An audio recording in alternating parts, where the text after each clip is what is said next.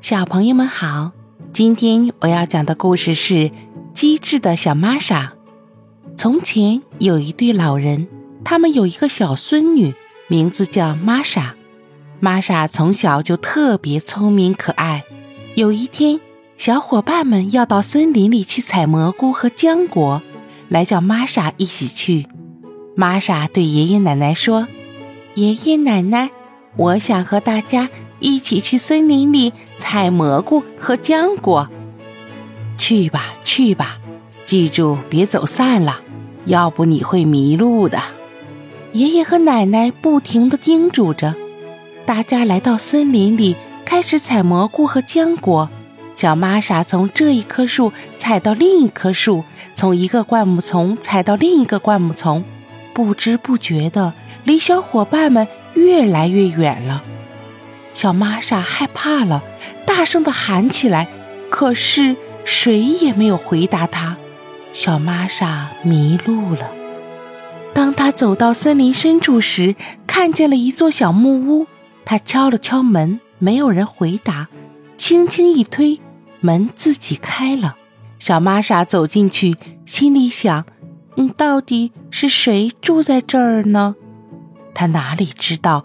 这里住着一头大熊啊，而且这时他正好回家来了。啊哈，一个小女孩。大熊说：“你以后就住在这里吧，给我煮茶熬粥，还要喂我吃。你要是敢逃跑的话，我一定会抓住你，然后吃了你。”小玛莎只好住了下来，周围全是森林，就算逃，又能往哪里逃呢？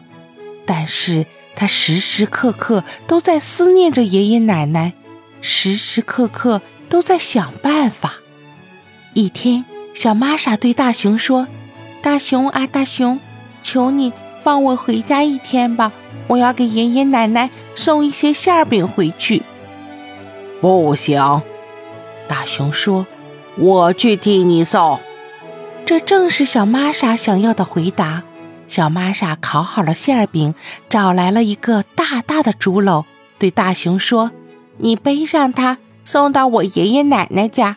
但是要记住，不能在半路上打开竹篓，也不能吃里面的馅饼。我会爬到橡树上，一直看着你的。”好吧，大熊回答。小玛莎又说：“现在你到外面去看看，会不会下雨？”趁大熊出去的时候，小玛莎飞快地钻进竹篓，又把装饼的盘子放到自己的头上。大熊回来一看，馅饼已经准备好了，就盖上盖子，背上它向村庄走去。穿过一座座树林，又翻过一座座小山，大熊实在太累了。就自言自语地说：“我要坐到石头上歇一歇，还要吃块馅饼解解饿。”躲在竹篓里的小玛莎听见了，马上说：“我看着呢，我看着呢，不要偷懒，不要嘴馋，快点送去给爷爷，快点送去给奶奶。”你的眼睛真尖啊，什么都看得见。大熊一边嘟囔着。一边背起了竹篓，继续赶路。走啊走，走啊走，大熊又累得停下来了，自言自语地说：“啊啊啊！我我要坐到石头上歇一歇，还要吃块馅饼解解饿。”躲在竹篓里的小玛莎听见了，马上说：“我看着呢，我看着呢，不要偷懒，不要嘴馋。”快点送去给爷爷，快点送去给奶奶！大熊吃了一惊，这个小丫头真狡猾，坐得那么高，看得那么远。他只好站起来继续赶路。进了村庄，找到了爷爷奶奶住的房子。大熊已经累得筋疲力尽，他使出全身的力气敲门。快点开门！我给你们带来了小玛莎的礼物。